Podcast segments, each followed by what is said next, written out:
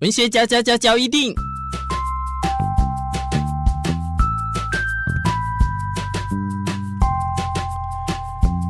欢迎收听文学交一定。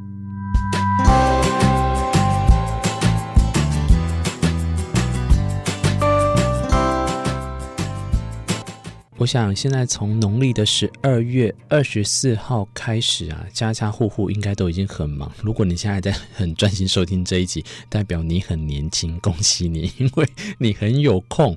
因为我知道这个家里的长辈这时候已经都开始在忙，忙什么？忙很多这个过年啊该做的事情。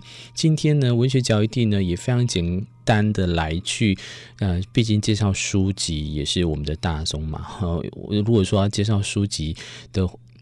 如果说要介绍过年书籍啊，爸爸款，我们不用去介绍这一些啊。但是呢，一些该有的这个我们台湾的习俗，我觉得在文嚼这一集呢，也不要说文以载道，试着让大家听看看，从以前到现在，我们的父母、我们的长辈帮我们做了哪些事情是可以让我们理解的。毕竟所谓的迎新年，大家应该都不想要触霉头吧？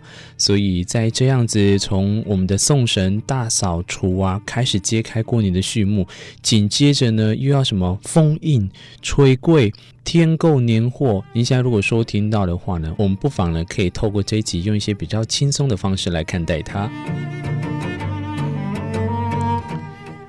我知道很多人应该都很喜欢这个吃年。贵哈，或者是就是人家称呼的年糕，但是真的啦，如果这个一煮呢，煮很多的话，每一年呢，周而复始来到这个时段，如果又继续吃这个东西，真的家里呢，每天看到都会都会缓呢，都会很想要把它丢掉。老一辈呢，都会是在自己的家里炊柜，但是呢，这是用石磨呢来去研碎的糯米，再添加各种的调味品来去水蒸而成的。年桂呢有什么跟大家分享？甜桂啦，红豆桂，红豆桂也是甜桂哈。花桂啦，菜宝桂、咸桂、萝卜桂。开始觉得我好像在贩卖这个我们过年的食品。有一首年桂的民谣哦，这个甜桂过年，花桂发钱，菜包包金，萝卜桂就是菜头桂啦，吃点心。甜桂呢是最主要的年桂之一哦，花桂呢则要发得好才会发财。那菜包呢，因为里面有包馅儿，所以呢就可以包金。因为我记得好像也有一些我们水饺里面吃过年的时候吃水饺或元宵哦，都会有包里面的这个呃这个硬币啊，象征一个好彩头。那在菜桃柜呢，萝卜柜的部分呢，是取其刚刚听到了菜桃嘛，好兆头的意思，也可以当做点心来吃年糕的用法，所以有年年高升的寓意啊。不过有心人更在糕上呢放了几粒的红枣，表示啊吃红枣年年好，象征这样的押韵的好运到。一切啊都准备就绪之后呢，差不多也到了除夕的前一天。这个就俗称的台语啊，我们爸妈常在讲的礼高梅。在这个小年夜拜天公了后呢，紧接着就是除夕了。在这样的熟悉的呃节俗当中呢，呃，接下来就容许明智来跟大家分享这个过年的习俗。首先，第一个啊，除夕呢，在我们的年月都已经来到一个要换新的年头的时候呢。大结夜啊，也就是希望大家在除夕的家家户户准备木炭或松枝，在这个我们的炉子前放在庭院。而以前呐、啊，现在的话真的没有这一些哦，来象征去掉一年灾害的霉运，来增阳气。哎，我突然觉得，为什么以前的人都需要增阳气哦？大概是希望可以这个活得可以长长久久的。呃，尤其现在这个呃，突然有点感伤啊。我的一个很好的朋友呢，他他在今年过年这个期间呐、他的父亲呢，现在正进入呃加护病房了，非常的危急。所以呢，其实。每到这个时候，你有发现，过年期间，我们如果看到这种有所谓的，哎，马路边呢，譬如说也摆出了这种白白的帐篷啊，其实你也知道我在说什么啦，吼，我们或多或少其实都内心有一点感伤了。让自己呢，其实在一个年好过的之余啊，你会不会发现，其实家人能紧密在一起是更重要的？所以希望大家呢，趁今年啊过年呢，是都聚在一起的彼此，同时呢，你要去好好想看看，珍惜这个当下。在明年，如果假设大家都可以出国的时候，可能大家都闷坏了，根本都不会想要在台湾过年哦。第二个习俗就是辞年啦。除夕的下午呢，除夕这一天非常的多繁杂该做的事情呢。在我们的家祀前面啊，或者是住宅正厅前，我们都会恭拜所谓的三牲呢。那或者是素果啦，好，来表达我们这一年来感谢众多神明跟祖先的保佑，祈求新年更多的赐福。哎，这一点我倒觉得我们国内外都好像一样吼。啊，还有一个比较跟台湾比较特别的，就是以瓷杯吼装满干饭来去插上春啊灰。春饭呢，就是村子的闽南语“村呐”，五村呐，一集吼，即使吃不完，还有剩余哦。那再用年糕、年干呐，来去放在这个神案前桌上来去压年，象征祭祀我们的这个生命呢，以辞别旧年，迎接新年的概念。辞年当中呢，最讨厌的就是什么？催债啦。如果有债主上门来催债，这时候啊，以前有专门为负债者设计而别开生面的节目，叫做避债戏。凡是啊负债过年无法偿还的人呢，便偷偷跑到庙前，躲在避债戏台后看戏。在这样子的情况下呢，如果讨呃讨债或者是收账者硬闯啊，到这个避债戏台下要找人要钱，就会引起公愤。除了受到群众的围殴、自讨没趣之外，这一台戏呢是从除夕一直演到大年初一，所以当戏演完的时候，这些看戏者便可以安然的无恙归家，欢度新年。但是这个习俗到现在来讲，应该已经完全没有了啦。过年大家直接就 Netflix 看，打开来看，或 UT，对不对？追自己想要看的这些网红。除夕夜当然最重要重头戏就是围炉啦。除夕夜也称大年夜、过年。哦，这个出外谋生的家人都要赶着回老家来团聚，全家一起围着桌子吃一年之中最丰盛的菜肴。现在来讲，你会觉得都不一样了。现在谁会想要吃最丰盛？等一下就说体脂肪变很高，胆固醇也变很高哦。不过这个围炉到现在哦，我们都还是持续的在做这样的动作，这个倒是传承下来。而且在当天围炉的桌下，在都有会有这个暖炉啊。或者是我们四周呢，都会放这个铜钱，这个就是围炉的一个概念，是象征啊，全家兴旺、财源滚滚的意思。不过现在家庭其实我们会放那种。电风扇的那个暖炉就已经是很凉的哦啊！我们后来都变火锅啦，像我们家的话，以前都会吃火锅，可是也在我一声令下呵呵 当中，我们也不会想再吃火锅，因为我觉得这个哦都会变成明天的隔夜菜的菜色之一，所以我会希望啦，呃，这个现代的象征来临之后呢，其实真的日益月新。点到为止就好，但也不要造成传统上的撕裂。过年是要跟家人和乐的哈，绝对不是要撕裂彼此的。再次提醒给大家。而且你有没有想过，以前爸爸妈妈都会跟我们讲说，过年的时候呢，尽量要晚睡一点，这样就可以让我们爸爸妈妈呢可以长长久久哈。